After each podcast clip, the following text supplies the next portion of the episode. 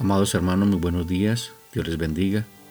Les habla el pastor Jesús Eduardo Sánchez, pastor de Iglesia Betania La Reforma, Sevilla. Continuamos con nuestra serie de devocionales de Hebreos capítulo 11. Ya pudimos establecer de que la verdadera fe mira hacia el futuro y debemos vivir a la luz del cumplimiento de la palabra de Dios. Esto nos dará una manera de vivir diferente, nos transformará. En el devocional pasado vimos que empezamos nuestra relación con Dios por la fe. Y no es otra clase de fe la que nos ayuda a seguir viviendo, sino la misma fe desde el principio, es la misma medida de fe. Si miramos la definición de la fe que el autor nos da al principio del capítulo 11 de Hebreos, veremos de que es una fe que mira hacia adelante, la certeza de lo que se espera, y hacia arriba la convicción de lo que no se ve. Eso es lo que podemos mirar. El apóstol Pablo dice también de que Él no mira más atrás, sino el supremo llamamiento en Cristo, mira hacia adelante, hacia las promesas del Señor Jesucristo. Hemos podido aprender de que la fe madura tiene tres perspectivas a la vez. Mira hacia atrás al Jesús histórico, hacia arriba al Jesús invisible, sentado a la diestra del Padre y hacia adelante al Jesús que pronto vendrá.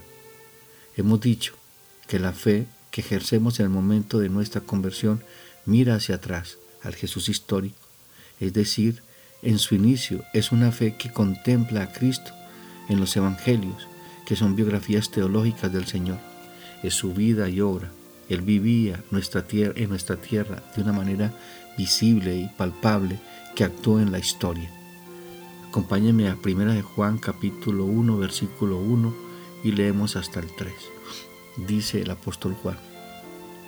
Lo que era desde el principio, lo que hemos oído, lo que hemos visto con nuestros ojos, lo que hemos contemplado y palpado nuestras manos tocante al verbo de vida, porque la vida fue manifestada y la hemos visto y testificamos y os anunciamos la vida eterna, la cual estaba con el Padre y se nos manifestó. Lo que hemos visto y oído, eso os anunciamos para que también vosotros tengáis comunión con nosotros y nuestra comunión verdadera es con el Padre y con su Hijo, el Señor Jesucristo. Aquí vemos a Juan hablando y testificando a todos aquellos que no vieron a Cristo como Él lo vio. Y Él da testimonio de esa verdad. Y es una verdad que transformó su vida. Y tenemos que tener en cuenta que así debe ser, amados hermanos. Debemos ver a Cristo como el Señor Jesucristo histórico, que moró y habitó entre nosotros, hecho hombre, Dios hecho hombre, Dios habitando en medio de los hombres, Dios con nosotros. Y eso tiene que ser real en nuestra vida, que toda la obra redentora de Cristo fue verdad, pero muchos lo vemos como ese, una historia que no fue cumplida. Para muchos Cristo no fue real. Para ti tiene que ser real porque es una realidad. Yo debo creer eso. Y el Señor Jesucristo dice esto en Juan 20, 29. Jesús le dijo, porque has visto, Tomás, creíste. Bienaventurados los que no vieron y creyeron. Y eso somos nosotros.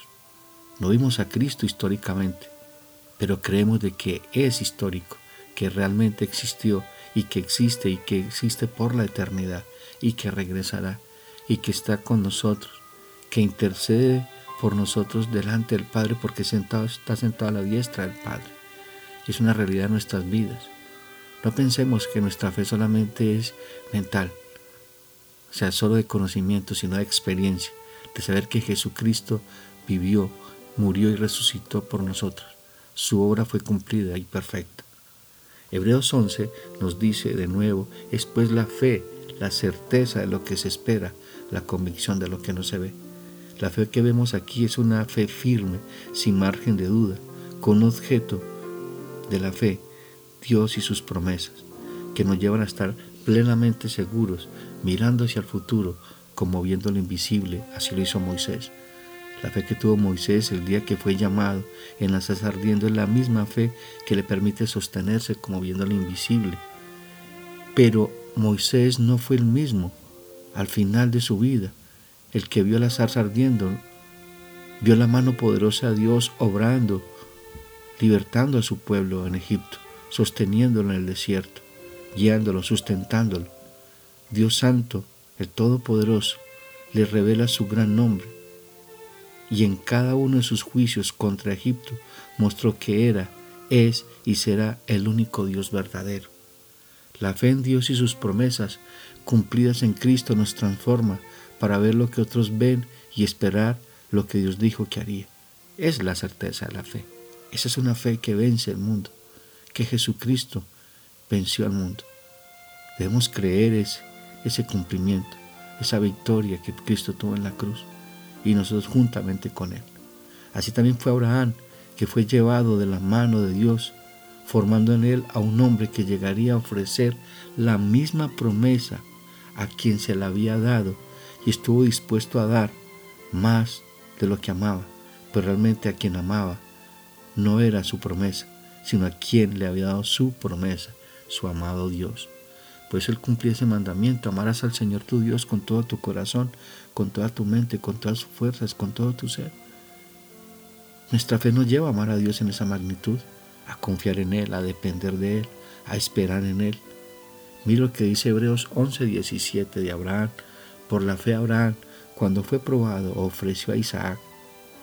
Y el que había recibido la promesa ofreció a su unigénito, habiéndosele dicho, en Isaac te será llamada descendencia, pensando que Dios era poderoso para levantar aún entre los muertos, de donde en sentido figurado también le volvió a recibir. Abraham había sacrificado ya a su hijo en el corazón. Dios ocupaba el primer lugar en su vida. No era Isaac, no era la promesa, era el Dios de la promesa, el que cumplía sus promesas, aún si tendría que sacrificarlo literalmente, físicamente. Pero lo hizo en su corazón. Pues es que Abraham dice, cuando va con sus siervos y va con su hijo Isaac, les dice que esperen aquí. Yo y mi hijo iremos al monte, adoraremos a Dios y regresaremos. La adoración es un acto de fe basada en la obediencia en lo que Dios ha dicho y sosteniéndonos en lo que Dios ha prometido. Ese es nuestro Dios. Esa es una fe que vence al mundo. Es una fe inquebrantable que nos ayuda y guía y consuela y fortalece en cada momento de nuestra vida.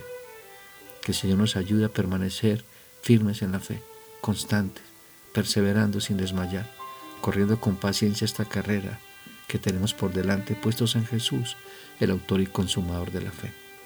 Dios les bendiga, amados hermanas y hermanos, que Dios nos guarde y nos guíe en este día. Un abrazo.